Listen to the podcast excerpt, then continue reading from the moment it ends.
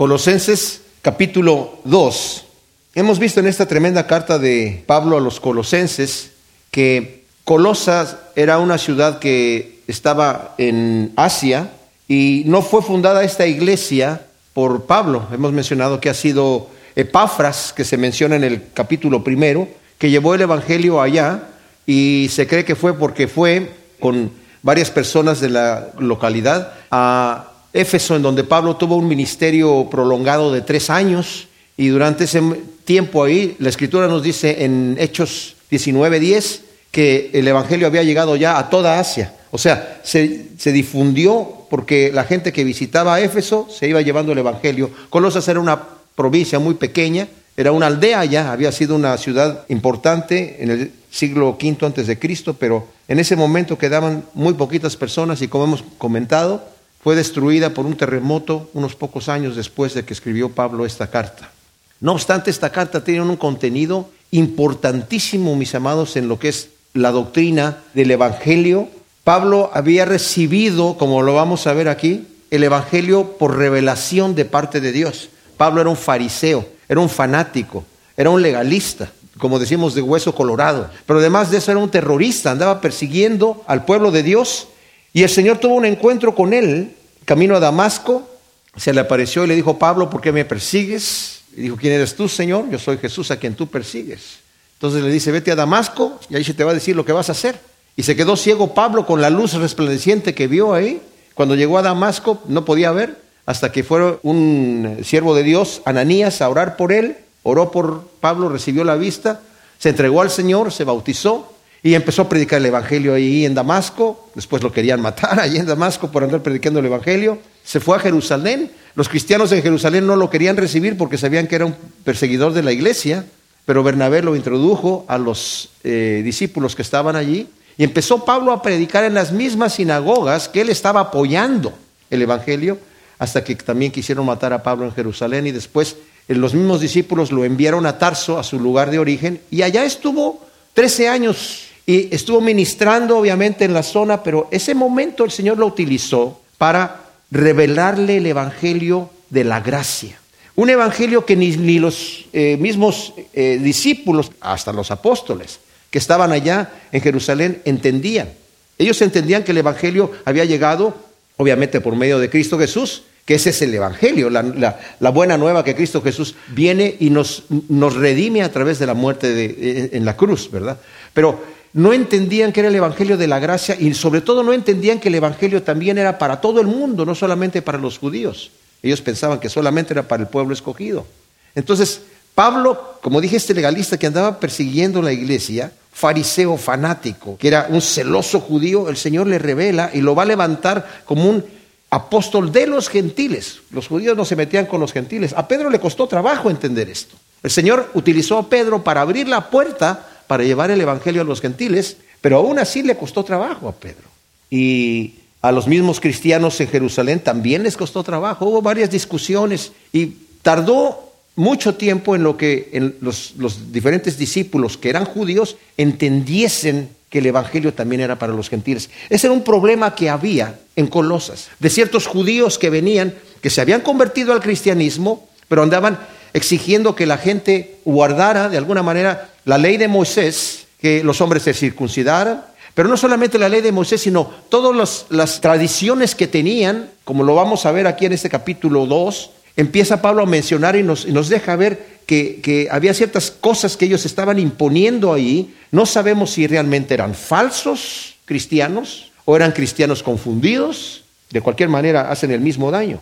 Entonces había ese problema de los judaizantes que venían con sus legalismos, tienen que comer comida kosher, tienen que guardar ciertos eh, días, ciertas festividades que el Señor había mandado en el Antiguo Testamento, pero que ya ahora con la, eh, la venida de Cristo Jesús el mensaje cambia, porque Cristo viene, como dice el libro de Hebreos, a eh, cumplir en su persona todas estas cosas que eran sombra de lo que había de venir en Cristo Jesús. Cuando lleguemos a Hebreo lo vamos a, disectar un poco más. Pero en pocas palabras es esto. Muchas de las tradiciones que había y de las cosas que el Señor puso en el Antiguo Testamento se cumplen en el Señor Jesús.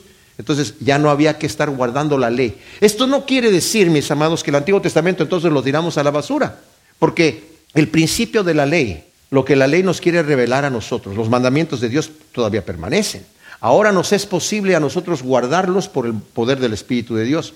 Pero no necesitamos todos estos rituales y todas estas festividades que había, que eran sombra de lo que había de venir. De cualquier manera, estos judaizantes, entonces, este, ese era uno de los problemas que había allí. Otro de los problemas que había era que había una mezcla, lo que ahora nosotros llamamos la nueva era, que no tiene nada de nuevo, es un paquete, nada más lo reempaquetó eh, Satanás para que se vea nuevo, pero es lo mismo, son filosofías orientales y es una mezcolanza de muchas cosas que era popular en la época de los romanos. Tomaban diferentes filosofías, lo que les convenía en el momento y lo aplicaban, ¿verdad? Como les convenía, según a ellos, ¿verdad? Entonces había esta situación allí también.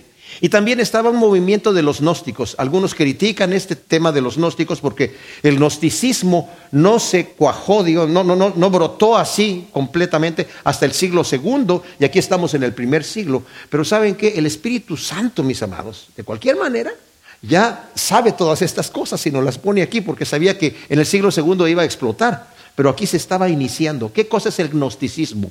Gnosis es la palabra en griego, significa conocimiento. Estos hombres decían que se sentían los iluminados, que solamente la sabiduría era para algunos cuantos elegidos, ¿verdad? Y tienes que entrar en los misterios y en la sabiduría y uh, una cosa así como, ¿verdad? Como la masonería, que son para unos cuantos solamente los que están allí escogidos para meterse en esa situación. Pero además decían que la carne, o sea, que la materia era mala. Dios, decían ellos, que es santo y es espíritu, de él hubo emanaciones. Y de esas emanaciones fueron otros seres, ¿verdad? Inferiores a él, pero de la misma naturaleza. Y de esas emanaciones surgieron otras emanaciones y otras emanaciones y otras y otras, hasta que al final encontramos a uno que crea la materia, porque la materia, decían ellos, es mala. La materia no sirve, todo lo que es material es negativo, es perverso, es malo. Entonces, no puede ser, no, puede, no se puede eh, unir la materia con el espíritu. Esto es importante porque en Cristo Jesús, mis amados, Él es hombre de carne. Ellos decían, no puede, no puede ser que Cristo sea Dios. Lo decían textualmente, porque Dios es espíritu, es santo y, y, este es un hombre de carne. Seguramente vino el espíritu y tomó al hombre en el bautismo y después en la cruz se fue. Y el que murió ahí fue solamente un hombre. Eso es lo que decían algunos de los gnósticos. Otros decían, no, parecía que era un hombre, pero en realidad era como un holograma ahí, ¿verdad? No sé, algo que parecía que estaba allí, pero cuando caminaba no dejaba huellas en la arena o cosas así, ¿verdad? O también decían esto, en sus costumbres tomaron dos posiciones. Los esenios, que eran también de los gnósticos, que ellos lo que hacían era que decían, hay que castigar el cuerpo porque la, carne es mala, el cuerpo que tenemos nosotros es, negativo, es malo. Entonces hay que castigarlo y, con prácticas en donde se prohibían muchas cosas, lo que ahora conocemos como los monasterios, ¿verdad? Dormir en camas de piedra y con el frío y levantarse en la noche y descalzos y cosas, golpe de pecho y, y qué sé yo, caminar de río, o sea, sufrir, sufrir, sufrir, padecer, penitencia, penitencia. Y entonces de esa manera estaban castigando el cuerpo. Y había otros que decían, no, como no podemos hacer nada con el cuerpo porque el cuerpo es negativo, no importa lo que hagas con tu cuerpo.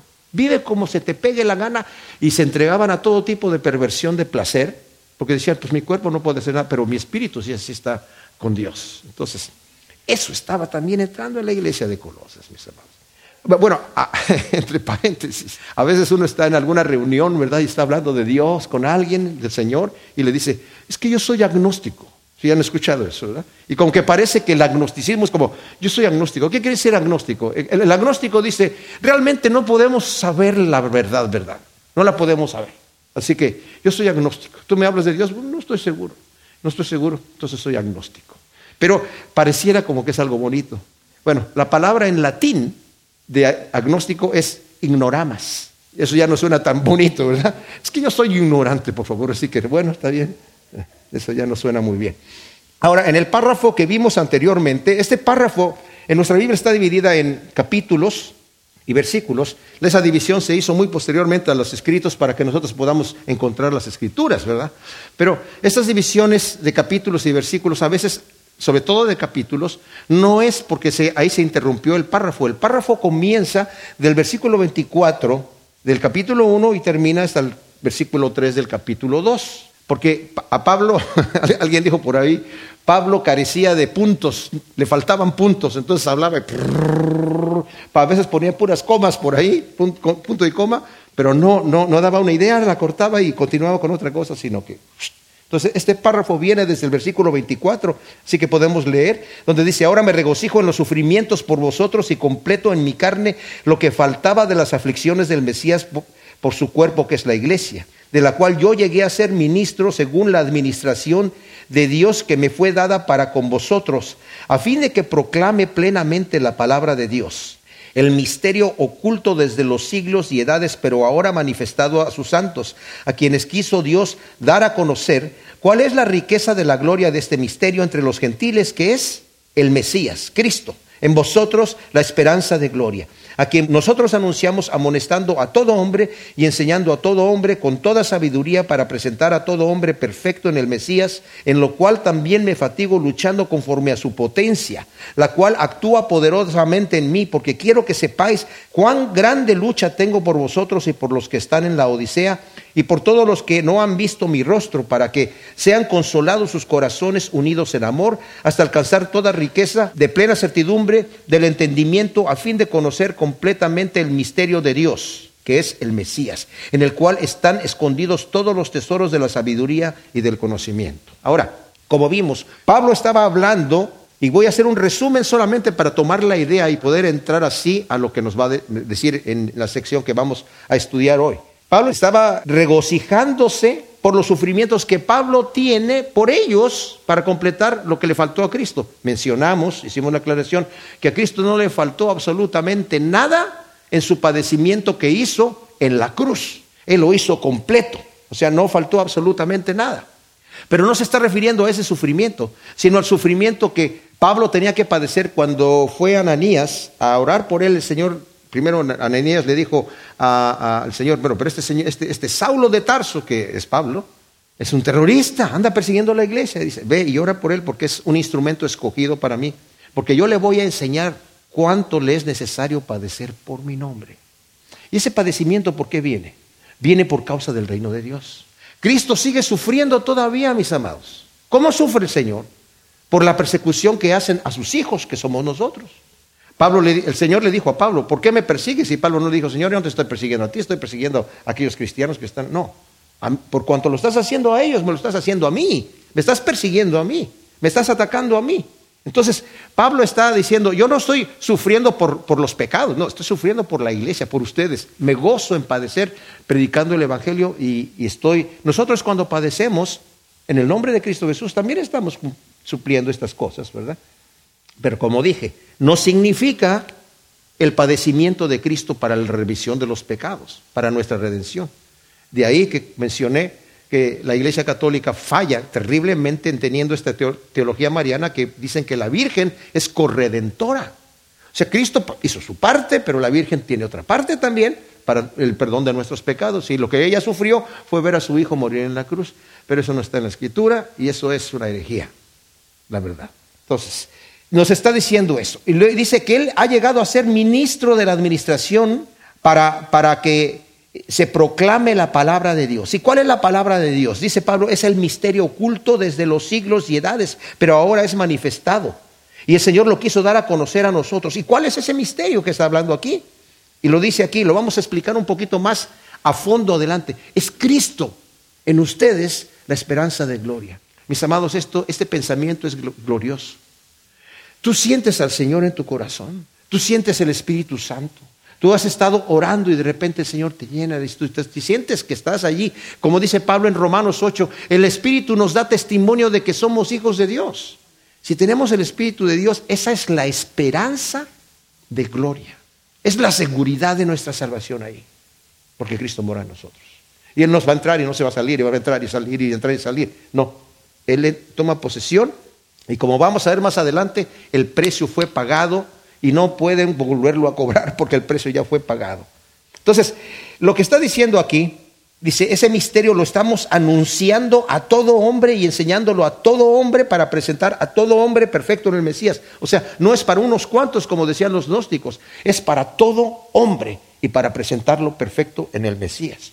Y luego dice el versículo 29, del capítulo anterior, en lo cual también me fatigo luchando conforme a su potencia. O sea, Pablo estaba de él mismo entregando todo lo que tenía, pero eh, sabía, y entendía que no era su fuerza la que le capacitaba para hacer lo que estaban haciendo.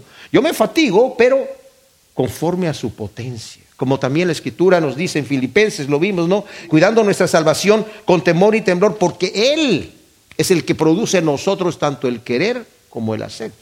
Hay una combinación allí. El Señor lo está haciendo en nosotros, pero eso no quiere decir que yo me quedo con los brazos cruzados y el Señor me va a llevar así como en un carrito, ¿verdad? En, un Lenzi voy con rueditas al reino de Dios. No, yo tengo que hacer mi parte. Tengo que hacer mi parte. Ahora, es interesante el primer versículo del capítulo 2, porque Pablo aquí va a volver a mencionar esta grande lucha. Dice, porque quiero que sepáis cuán grande lucha tengo por vosotros y por los que están en la Odisea y por todos los que no han visto mi rostro. Ahora, la iglesia de la Odisea sabemos que está mencionada en Apocalipsis capítulo 3, es la última de las iglesias a las cuales el Señor Jesús mismo le pide a Juan que escriba una carta. O sea, el Señor hizo siete cartas que están allí en el Apocalipsis y las mandó a las siete diferentes iglesias. La última fue la de la Odisea. La Odisea estaba como a unos 11 kilómetros de distancia, prácticamente era como si fueran, a veces vemos aquí en Estados Unidos que hay ciudades que están divididas pues por, por la manera en la que está dividida, pero como que continúa la ciudad. O sea, vamos en vemos, vemos casas y cruzamos la calle y, no es que hubo terreno ahí que no había nada. Casi estaban así estos, estos lugares, ¿verdad? Y el detalle con la Odisea, como estaba en el mismo territorio, muchos de los problemas que van a pasar en la iglesia de la Odisea cuando lo leemos nosotros en Apocalipsis capítulo 3, mis amados, los está tocando eh, Pablo aquí también. Los está tocando como advirtiendo para que no vayan a suceder. Pero es interesante que Pablo dice que tiene una lucha. ¿Cómo que tiene una lucha? ¿Qué tipo de lucha tiene Pablo?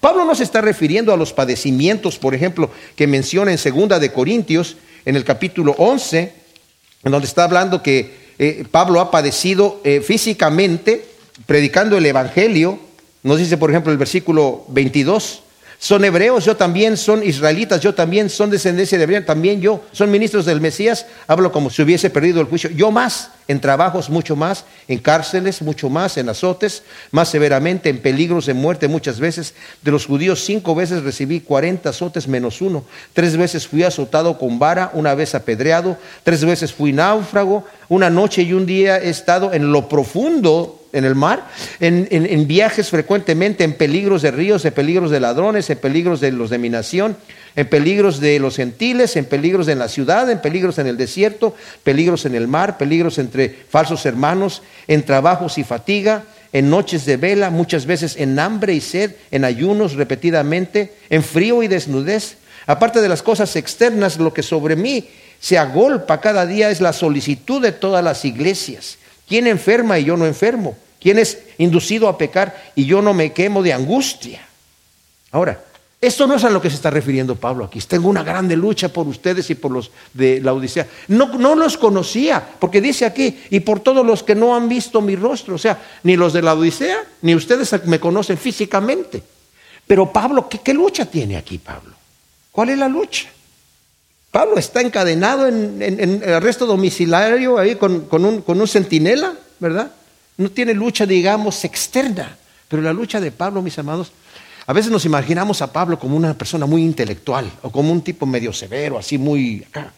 Pero Pablo era un hombre que tenía un corazón que no le cabía en el pecho. Un hombre que apenas conocía que alguien era cristiano, oraba por él. Oraba por él fervientemente, ¿verdad? Esa gran lucha que tiene Pablo se refiere a la intercesión en oración por estas iglesias. Pero ¿por qué sería la oración podría ser una lucha? ¿Por qué sería una lucha? Bueno, porque a la carne no le gusta orar y el enemigo usará cualquier recurso para evitarla, como el cansancio y las distracciones. No me digan que cuando dices vamos a orar, ay sí, vamos a orar rapidito. La carne. No, e, es una lucha, es una lucha, ¿verdad? Porque a veces vienen sentimientos de duda. ¿Dios me está escuchando? O no me está escuchando. Y a veces hay que insistir. En, en Lucas 18 del 1 al 8, Señor menciona una parábola de un juez injusto que no temía a Dios ni respetaba a hombre, y había una viuda que le estaba molestando diciendo, hazme justicia, hazme justicia. Y dice el juez, aunque yo no temo a Dios ni respeto a ningún hombre, para que ya no me deje, para que me deje de molestar esta viuda le voy a hacer justicia.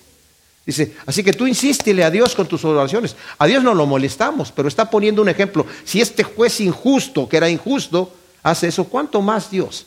Para que estemos pidiendo al Señor. Mis amados, la oración tiene un propósito en nuestra vida. Y ese propósito es cambiarnos, transformarnos, ¿verdad? En el caso de Pablo también, eh, si eh, de estos cristianos a, distancia se mantenía, que se mantuviesen firmes y fieles al Evangelio, recibiendo firmemente los fundamentos en Cristo. O sea, Pablo físicamente no podía estar con ellos allí. Y también era una lucha. Señor, ¿se podrán defender de los, de los, de los, de los falsos maestros que están llegando allí? ¿Recibirán mis, mis, mis exhortaciones? Porque no me conocen, ¿verdad? Hay una lucha en la oración.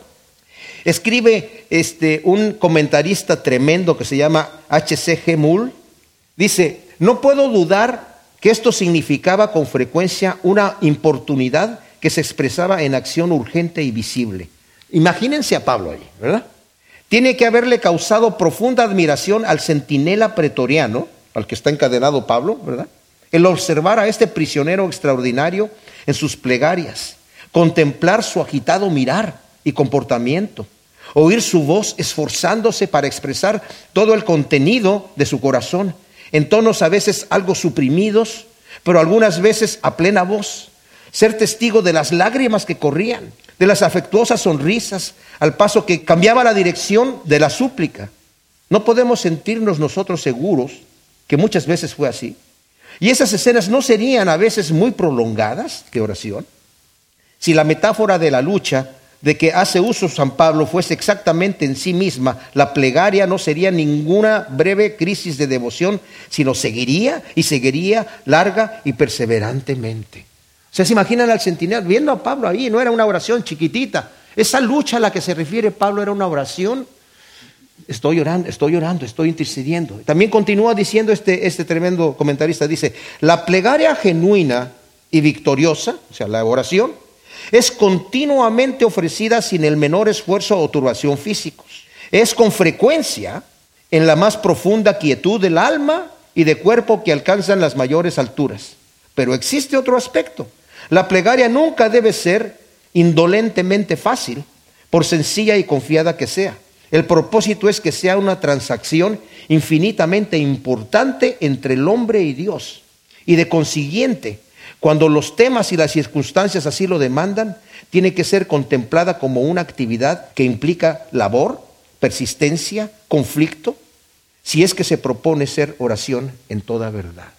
O sea, en otras palabras, orar no es fácil, ¿verdad? Y cuando la oración, sobre todo, estamos con un tema importante. Pero Pablo está diciendo, yo tengo una gran lucha, esa es mi lucha en la oración. Estoy peleando esta batalla de ustedes de rodillas. ¿Cuántas veces vemos a Pablo, todas sus cartas, dice, el Señor sabe cuánto, es testigo de cuánto estoy yo orando por ustedes. Muchas veces a nosotros podemos decirle a alguien, sí, voy a estar orando por ti o estoy orando por ti, y realmente estamos orando. Sí, Señor, bendícelo, bendícelo. ¿Y a dónde vamos? ¿Y qué, qué, qué vamos a comer? ¿Verdad? Parte de la lucha que Pablo tiene aquí, en su intercesión, como dije, es porque no lo conocían personalmente y estando ausente debía confiar en que esos cristianos no prestarían oído a los falsos maestros. En el versículo 2 del capítulo 2, Pablo está hablando aquí que está orando, está teniendo una lucha por los colosenses en oración y por los de la Odisea. Estas eran iglesias que no lo conocían a él personalmente. Habían sido fundadas por otras personas que recibieron el Evangelio de Pablo y que seguramente respetaban a Pablo porque conocían a través de los que fundaron la iglesia como Epafras y Pablo tiene un muy alto grado de confianza con estas iglesias. Como vamos a ver, no es el conflicto que había, por ejemplo, en las iglesias de, los Gálatas, donde Pablo tiene que reprenderlos duramente y decirles Gálatas insensatos. Tan pronto empezaron en, en el espíritu y van a terminar en la carne. Acá había una seguridad de que estaban fundados, de que estaban arraigados. Él ya lo dijo, ya, ya yo he escuchado que ustedes abundan en amor, abundan en gracias, abundan en muchas cosas. Estoy muy contento. Epafras le dio una buena noticia, pero Epafras también va a Roma no solamente a saludar a Pablo para ver cómo está, Epafras va porque tiene un problema que está entrando en la iglesia y necesita el consejo de Pablo. Entonces Pablo toma cartas en el asunto y envía esta tremendísima carta. Y esta carta, mis amados, tiene un tema central. Y el tema es Cristo. Hay muchos problemas de que podemos tener todos nosotros y muchos problemas en el mundo y muchos problemas de muchas y muchas preguntas y la respuesta a todos los problemas es una sola y es siempre la misma y es Cristo. Él va a arreglar todas las cosas, él va a reunir todas las cosas que están en la tierra y en los cielos, o sea, el Señor va a arreglar todo el asunto. Y eso es tremendísimo. Por eso Pablo dice, el misterio de Dios desde las edades que ha estado oculto es Cristo, en ustedes la esperanza de gloria. Pero ya más, más reducido, lo va a decir aquí más adelante. Ahora, el misterio es Cristo. Cristo. Ese es el misterio. ¿Por qué, mis amados? Porque si yo confío en mí, en cómo yo me desarrollo, cómo estoy yo funcionando como cristiano, cómo me estoy portando, realmente si estoy caminando como debo de andar, si yo voy a, medir mi relación con Dios o mi estándar delante de Dios a eso, mi vida va a ser un sub y baja, porque hay días que me porto bien, y hay días que porto mal. Y hay días que me porto más mal. Pero Dios no está bajando, no está subiendo. Uy, ahora sí estás bien conmigo. Ahora no, ahora no. no, no. No existe esa, esa, variante porque yo soy un pecador, pero ya he sido cubierto con la sangre de Cristo y la justicia que ve el Señor es la de Cristo, no la mía, no la mía. Vamos a entrar un poquito más adelante con esto, pero está diciendo que tiene esta gran lucha de intercesión y de oración por ellos y dice, versículo 2, para que sean consolados sus corazones Noten esa, esa, frase, para que sean consolados sus corazones, unidos en amor hasta alcanzar toda la riqueza de plena certidumbre del entendimiento a fin de conocer completamente el misterio de Dios, que es el Mesías. Ahora, algunas de sus traducciones están diferentes, como la de la Reina Valera, y, muchas traducciones de la Biblia, ese versículo lo traducen de mil maneras, pero vamos a ver por qué es así. Para que sean confortados los corazones, o mejor dicho, confirmados, o sea, para que estén firmes. Los colosenses realmente no necesitaban consolación, necesitaban confirmación en aquellos momentos. Y necesitaban, en cierta manera, es como dije yo, la seguridad de que yo tengo a Cristo en mi corazón. Y esa es, esa es la gran diferencia, esa es la buena nueva. Una buena nueva no es que Cristo me perdonó los pecados, pero cuidado, ahora vas a pecar. Uh, esos ya no te los perdonó los pasados sí, pero ahora ya se te pasó la mano, así que no. Mis amados, nosotros vamos a seguir pecando, pero no es para que vivamos una vida eh, cínica. Eh, la gracia no es un pretexto para el libertinaje, nos lo dice Pablo, nos lo dice Pedro, nos lo dice Juan y nos lo dice el Señor también. No todo el que me dice Señor, Señor va a entrar en el reino de Dios, pero es para que podamos descansar y aquí, para que estén ustedes confirmados. El evangelio de, Pablo era el evangelio de la gracia, el evangelio del descanso, el evangelio del que vengan a mí los que estén trabajados y cargados y yo los voy a hacer descansar. Lleven sobre ustedes mi yugo que es fácil. Es fácil. Juan dice, los mandamientos de Dios no son gravosos. Entonces, es una gran bendición lo que está diciendo aquí Pablo. Unidos en amor, era necesario que los colosenses permanecieran unidos en los momentos de prueba para poder hacer frente a los falsos maestros. O sea, necesitaban estar formados allí, como un ejército. Y luego dice aquí, hasta alcanzar toda la riqueza de plena certidumbre del entendimiento. Eh, los falsos maestros enseñaban que el pleno entendimiento era para unos pocos escogidos, pero la meta de Pablo es que todos los creyentes alcancen las riquezas del pleno conocimiento. Habíamos notado la vez pasada, y nada más lo quiero volver a, tocar para, para resaltarlo, en el versículo 28 del capítulo 1, Pablo, contradiciendo a lo que decían los gnósticos de que todo esto era para unos cuantos escogidos, ¿verdad? Dice, ah, dijo ya que el, misterio era Cristo, ¿verdad? Entre vosotros la esperanza de gloria. Y dice el versículo 28, a quien nosotros anunciamos amonestando a todo hombre, enseñando a todo hombre, con toda sabiduría para presentar a todo hombre perfecto en el Mesías. O sea, no, son, no eran unos cuantos escogidos, a todo hombre. El Evangelio es para todos. La buena nueva es para todos. No todos la van a recibir, desafortunadamente, pero está disponible. Todo el que a mí viene, dice el Señor, yo no le echo fuera. Dice, pero ustedes no quieren venir. Y si no quieren venir, ¿por qué no me quieren creer? Van a morir en sus pecados. Y le preguntan, ¿cuál es la obra de Dios que nosotros debemos hacer? ¿Qué es lo que debemos hacer? ¿Qué es lo que Dios demanda de mí? Dime qué es lo que Dios... Esta es la obra de Dios. ¿Cuál es la obra de Dios? Que crean en el que Él ha enviado. O sea, que crean en mí. Es por fe que somos salvos, mis amados, no por obras, lo dice Pablo infinidad de veces, ¿verdad? A fin de conocer completamente, aquí Pablo utiliza en una forma pleonástica, o sea, ¿qué es un pleonasmo? Un pleonasmo es cuando exageramos, por ejemplo, yo lo vi, ya está, yo vi esta situación, está bien. Yo lo vi con mis ojos, pues ¿con qué lo voy a ver? ¿Con la nariz? No. Eso es un pleonasmo. Y yo lo vi con mis propios ojos, es un pleonasmo, pleonasmo.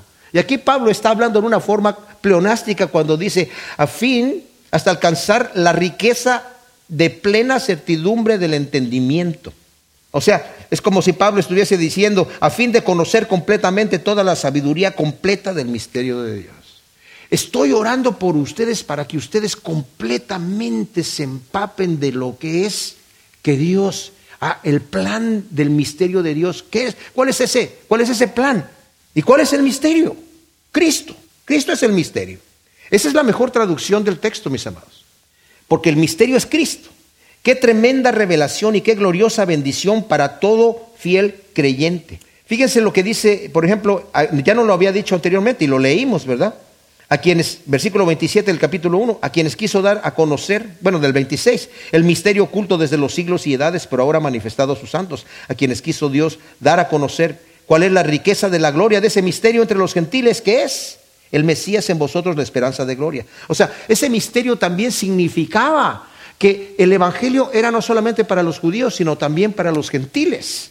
En Efesios nos lo dice en el capítulo 3, hablando también del misterio de Dios, nos dice en el versículo 3, conforme a una revelación me fue dado a conocer el misterio, como antes escribí brevemente. O sea, Pablo había dicho, por una revelación recibí el misterio de Dios. Y cuando dice, cuando antes escribí brevemente, es que antes dijo que de los dos pueblos hizo uno, en el capítulo 2 de Efesios, ¿verdad? Pero continúa diciendo aquí, leyendo lo cual podéis percibir mi entendimiento en el misterio del Mesías que no se dio a conocer a los hijos de los hombres en otras generaciones como ahora fue revelado a sus santos apóstoles y profetas por el Espíritu, que los gentiles son corederos y miembros del mismo cuerpo y copartícipes de la promesa en Jesús el Mesías por medio del Evangelio, del cual fui hecho ministro según el don de la gracia de Dios que me fue dada conforme a la eficacia de su poder a mí, que soy menos que el más pequeño de todos los santos, me fue dada esta gracia de proclamar a los gentiles el Evangelio de la inescrutable riqueza del Mesías y de sacar a la luz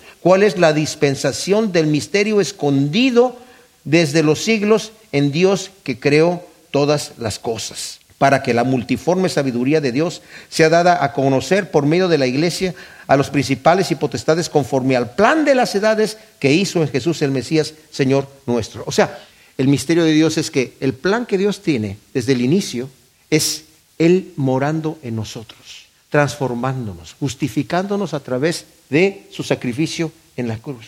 Y aquí Pablo va a rematar el argumento que tiene de la supremacía y de la suficiencia de Cristo, diciendo que en Él, no en un sistema, en Cristo están escondidos todos los tesoros de la sabiduría, lo dice el versículo 3, en el cual en Cristo están escondidos todos los tesoros de la sabiduría y del conocimiento. Es, un golpe fatal para los débiles argumentos de los gnósticos que estaban diciendo que ellos tenían el conocimiento y que lo podían conocer de otra manera con los elegidos. Dice, Cristo es el que tiene todo esto. Ahora, en el versículo 4 dice, digo esto para que nadie os engañe con sofismas. Pablo enfáticamente ha declarado que el misterio de Dios que había estado oculto desde los siglos y edades y que ahora ha sido revelado a los santos, es Cristo. Y es Cristo en ellos la esperanza de gloria. También ha declarado que eh, en Cristo mora en ellos, en los santos, están escondidos todos los tesoros de la sabiduría y del conocimiento. Y Él es quien va revelando las verdades de Dios a los suyos. Este es parte del misterio, mis amados. Porque Dios a nosotros nos está revelando, por cuanto mora en nosotros, si nosotros buscamos del Señor y lo buscamos a Él, lo buscamos a través de la palabra, lo buscamos a través de la oración, lo buscamos a través de nuestra devoción con Él, el Señor nos empieza a revelar todo esto que Pablo, por ejemplo, lo dice en, en, la primera de Corintios. A los Corintios les dice, yo cuando fui a ustedes no fui con pretensiones de sabiduría humana. Dice, proclamándoles el misterio de Dios. Cuando fui a proclamarles, ¿qué? El misterio de Dios, que es esto, lo que antes estaba escondida. Pero luego dice, sin embargo, hablamos sabiduría entre los que han alcanzado madurez, pero una sabiduría no de este universo ni de los gobernantes de este mundo, sino hablamos sabiduría de Dios en misterio, la cual ha sido escondida, la cual Dios predestinó desde antes de los siglos para nuestra gloria, que ninguno de los gobernantes de este mundo conoció, porque si lo hubieran conocido no hubieran crucificado al Señor de gloria. Antes bien, como está escrito, cosas que ojo no vio, ni oído oyó, ni han subido en el corazón de hombre, son las que Dios preparó para los que lo aman. Y estas cosas son las cosas que Dios nos está revelando hoy, mis amados, a través de su palabra. Porque dice, pero Dios nos las reveló, ya nos las reveló por medio del Espíritu, porque el Espíritu todo lo escudriña, aún las profundidades de Dios. O sea, y continúa diciendo, porque ¿quién conoce las cosas del hombre sino el Espíritu del hombre? Así también nadie conoció las cosas de Dios sino el Espíritu de Dios.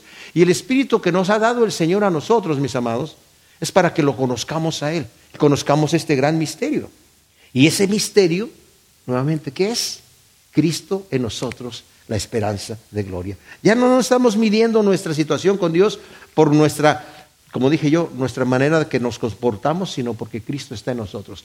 Eso, mis amados, esa, esa convicción en mi mente, por lo menos yo lo puedo decir de manera personal. El hecho de saber que Cristo está en mí, yo lo sabía antes, como cristiano lo sé, pero de, darme cuenta, ese es el misterio de Dios, Cristo en mí, como dice, le dice Pablo a los Corintios, tú te vas a ir a acostar con una prostituta, vas a hacer que Cristo, que está en ti, se una a una prostituta. Entonces ya como que cuando, cuando nos cae el 20 de que Cristo está en nosotros, eh, espérame, está Cristo en mí, no se sale, no digo, Señor, espérame aquí tantito, ¿verdad? Porque voy a hacer una cosa que no te va a gustar mucho. No, Cristo está en mí, Cristo está en mí y cuando yo me doy cuenta de eso, voy a vivir una vida, no tanto en un terror de Dios, pero yo te quiero agradar, Señor. Yo quiero hacer lo que a ti te gusta. Yo quiero poner una sonrisa en tu boca. Yo quiero vivir para ti. Quiero todo, todo lo, que yo lo que yo haga, lo quiero hacer para ti, porque tú moras en mí y es la esperanza que tengo para gloria eterna. Es la esperanza que tengo para estar contigo, Señor. Y esa esperanza no me la va a quitar nadie. Mi seguridad de la salvación, mis amados, no es una situación en la que, ¿cómo lo, cómo lo explico? Eh, como dije, no es para que yo viva una vida eh, cínica, ¿verdad? Entonces perseveraremos en el pecado porque para que la gracia abunde en ninguna manera, porque el que ha muerto al pecado, ¿cómo va a vivir en él? O sea, si yo ya morí al pecado. Oye, pero me caí y me caí feo. Pues levántate. Siete veces cae el justo, siete veces se levanta. Pero fue feo, pues levántate feo también. ¿Cómo cayó, cómo cayó David, mis amados? ¿Cómo cayó David con, con, con, Betsabé y después matar, asesinar al esposo de una manera terrible, abusando de su poder como rey? ¿Y era uno de sus valientes? Wow, pero el Señor lo levantó y lo levantó de tal manera que yo a veces digo, bueno, imaginémonos que tal vez, o sea, Urias, por obedecer al rey y por serle fiel al rey, entró al cielo. Imaginémonos. Y de repente llega David. ¿Cómo? ¿Cómo llega David? Y además sube más alto. Pero si este tipo lo que me hizo, bueno, es que la misericordia del Señor lo levantó. Por eso digo, mis amados, Cristo en nosotros, la esperanza de gloria.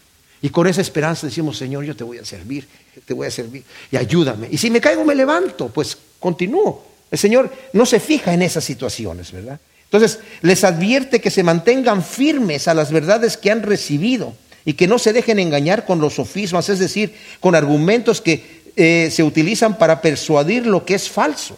La palabra que utiliza ahí, que se traduce en esta escritura con, como sofismas, en esta versión que yo tengo aquí, es eh, pitanología que solo aparece aquí en el Nuevo Testamento, pero se usa en el vocabulario legal refiriéndose al discurso persuasivo de un abogado y su habilidad para influenciar al tribunal a dar un veredicto favorable a él. En el versículo 5 dice, pues aunque estoy ausente en el cuerpo, no obstante en el espíritu estoy con vosotros regocijándome y viendo vuestro buen orden y la firmeza de vuestra fe en el Mesías. Aquí no quiere decir que Pablo hizo un viaje astral, ¿verdad? Y de repente se, trasladó allá a Colosas y yo desde acá los estoy viendo. No, no, no, no es una situación así tan rara. Sino simplemente es como le dice a los corintios también, ¿verdad? Hay un hombre que cometió inmoralidad, yo presente en el espíritu con ustedes, hay que entregar a ese hombre a Satanás para que se arrepienta, ¿verdad? Entonces, es otro detalle. O sea, se está refiriendo a, que conoce la situación de los colosenses por el informe de, de Epafras, pero también en su oración, él está allá en Colosas. La oración nos permite viajar, no tiene, no tiene eh, interrupciones de, de, espacio ni de tiempo, mis amados. Entonces Pablo se regocija en la firmeza y el buen orden de los colosenses Es que como una tropa bien preparada y disciplinada que han cerrado filas en su formación ordenada y madura para resistir los ataques del enemigo. Como dije, no eran como la iglesia en Galacia, ¿verdad? Las iglesias en Galacia que Pablo les tiene que decir, ustedes empezaron en el espíritu y ahora van a terminar en la carne. Entonces, podemos notar que la firmeza de los colosenses no es en ellos mismos, sino en la fe en Cristo. Él es el fundamento. O sea, está diciendo, eh, para que nadie os engañe con sofismas, porque eh, aunque estoy ausente en el cuerpo, no obstante en el espíritu estoy con vosotros regocijándose y, y viendo el buen orden y la firmeza de vuestra fe. Ustedes están firmes en su fe. Esa fe, mis amados, va a producir en nosotros una vida diferente. Cuando yo estoy convencido, fíjense, convencido de que Cristo mora en mí, tengo la esperanza de gloria, mi manera de caminar va a ser diferente. Mi manera de caminar va a ser diferente. Pablo le dice a los corintios, examinaos a vosotros mismos si estáis en la fe, esta fe a la que les está refiriendo aquí. ¿O no, no sabéis que Cristo mora en vosotros? ¿No os conocéis a vosotros mismos que Cristo mora en vosotros a menos que estéis reprobados? Entonces, me examino a mí mismo. Romanos 8, el Espíritu de Dios me da testimonio de que tengo el Espíritu de Dios que mora en mí, me da testimonio de que soy un hijo de Dios. Si soy un hijo de Dios, Cristo mora en mí. Cristo mora en mí. Y si Cristo mora en mí, tengo la esperanza de gloria. Y si tengo la esperanza de gloria, voy a vivir. El que tiene la esperanza de verlo a Él se purifica a sí mismo, así como Él es puro, dice Juan. Todo, todo eso va conectado y va caminando hacia una sola cosa. Cuando yo no tengo la esperanza de que Cristo vive en mí, entonces vivo como se me da la gana. Ahora, aquí hay una frase que Pablo utiliza en el versículo 6 porque dice, por tanto, de la manera que recibiste al Señor Jesús en el Mesías, vivid en Él. Ahora Pablo está exhortando firmemente a, los que están fundados en la fe en Cristo a permanecer en Él, dando frutos de una fe genuina, mis amados. Anteriormente les dijo en el capítulo 1, en el versículo 10 al 12, para que andéis, está intercediendo, está diciendo que está intercediendo, no cesamos de orar, desde el versículo 9, por vosotros y de pedir que seas lleno del pleno conocimiento de su voluntad, en toda sabiduría y discernimiento espiritual, para que andéis como es digno del Señor, con el fin de agradarle en todo, dando fruto en toda buena obra y creciendo en el pleno conocimiento de Dios, fortalecidos con todo poder, conforme a la potencia de su gloria, para toda paciencia y longanimidad, con gozo, dando gracias al Padre, que os hizo aptos para participar de la herencia de los santos en luz. Y luego Juan, en su primera carta, capítulo 2, versículo 6, dice, el que permanece en él debe de andar como él anduvo. Pero no hay problema, porque si Cristo mora en mí, el Señor me va a hacer caminar como él anduvo. Claro, tengo mis problemas de mi carne, mis amados, porque nunca vamos a poder andar perfectamente hasta que ya, dice, no sabemos cómo vamos a hacer, dice Juan en su primera, carta, capítulo 3, ¿cómo vamos a hacer? Pero sabemos que cuando le veamos vamos a ser semejantes a Él, porque le veremos. Y el que tiene esa esperanza se purifica a sí mismo así como Él es puro. Entonces, de la manera que recibiste al Señor Jesús, dice el versículo 6, el Mesías, vivid en Él. Nuevamente, también aquí Pablo utiliza una frase que en, hebreo es ton, cristón, leson, ton, kirión. Y esa, esa frase en ese orden está enfatizando tanto la humanidad como la deidad de nuestro Señor. Cosa que los gnósticos negaban rotundamente que Dios no pudo haber tomado un cuerpo humano porque el cuerpo humano es, la carne es mala. Entonces no hay, no, hay comunión ahí. Pero Cristo, mis amados, nació en la carne, pero vivió sin pecado, sin pecado. Arraigados, dice el versículo 7, y sobre, edificados en él y consolidados en la fe como fuisteis enseñados, rebosando de acción de gracias arraigados y sobreedificados en Él, ya que Él es el fundamento, el suelo profundo, la vid verdadera que nutre y da crecimiento. Cristo lo dijo a sus discípulos en el Evangelio de Juan capítulo 15, yo soy la vid, vosotros sois los pámpanos, arraigados en Él, consolidados en la fe, obteniendo estabilidad en esa fe genuina que no solo es mental, sino práctica. El versículo 23 del capítulo 1 aquí de Colosenses dice, eh, ahora dice, os reconcilió en su cuerpo de carne por medio de la muerte, el versículo 22 estoy leyendo, para presentaros santos y sin mancha, irreprensibles delante de Él. Él nos va a presentar, pero hay un requisito. Si en verdad permanecéis fundamentados en la fe y firmes sin moveros de la esperanza del Evangelio que habéis oído, el cual ha sido proclamado en toda la creación. O sea, yo estoy en la fe, estoy fundamentado en la fe, estoy viviendo conforme a esa fe que yo tengo aunque tenga yo mis problemas, aunque tenga yo mis luchas, el Señor eventualmente me va a presentar sin mancha y sin arruga delante del Padre. ¿Y cómo lo va a hacer? Si yo en este momento me siento que tengo muchas manchas y tengo muchas arrugas, porque el Señor no me está viendo a mí, está viendo a Cristo Jesús. Dice, como fuisteis enseñados, Epáfras les, llevó el Evangelio puro de la gracia. Y ahora estaban siendo infectados, tienes que añadirle esto, tienes que añadirle esto otro, tienes que... El, evangelio, la buena nueva a la que yo le tenga que añadir algo no es buena nueva, no es evangelio. El evangelio puro es este. Cristo hizo la obra por ti, tú solamente tienes que creer en Él. Y, obviamente, tengo que vivir una vida de santidad, pero esa vida de santidad el Señor me va a hacerla vivir, me va a dar la capacidad de hacerlo viviendo en una vida de acción de gracias, mis amados, rebosando de acciones de gracias, ya que las acciones de gracias brotan de un corazón profundamente agradecido por la obra a favor nuestro, que ha sido consumada en la cruz. Miren, en nuestra Biblia leemos que cuando Cristo fue crucificado, la última palabra que dijo es, todo está consumado, y entregó el Espíritu. En griego es una sola palabra, y la palabra es teleo. Cuando una persona cometía un crimen y era llevado a la cárcel, ¿verdad? Si por alguna situación ya pagó su precio, estuvo en la cárcel, tuvo lo que tenía que estar, o se le pagó la deuda que, tenía que pagar, o la fianza, o lo que sea, en el momento que ya salía en libertad, le entregaban un papel, documento, en donde estaba el crimen que cometió y sobre el documento ponían te leo, que significa, está saldada la cuenta, tú ya no le debes nada a la sociedad, estás en libertad, eres inocente. Y cuando el Señor dice te leo, Está diciendo, no te pueden volver a cobrar. Si tú eres cristiano, no te pueden volver a cobrar. Por eso te va a poder presentar sin mancha y sin arruga, porque el teleo ya lo escribió él. Más adelante lo vamos a ver que va a decir aquí que en el versículo 14, anulando el acta de los decretos que había contra vosotros, que nos era contraria, y quitándola de en medio y clavándola en la cruz. O sea, tomó el acta, ese documento que estaba con todas nuestras faltas, y le puso teleo. Así que mis amados podemos descansar. Ese es el gran misterio. Cristo en nosotros, la esperanza de gloria. Descansar en la obra que Cristo ha consumado por nosotros. Gracias te damos, Señor, por tu palabra. Te pedimos que escribas estos principios en nuestro corazón para que te agrademos en todo en el nombre de Cristo Jesús. Amén.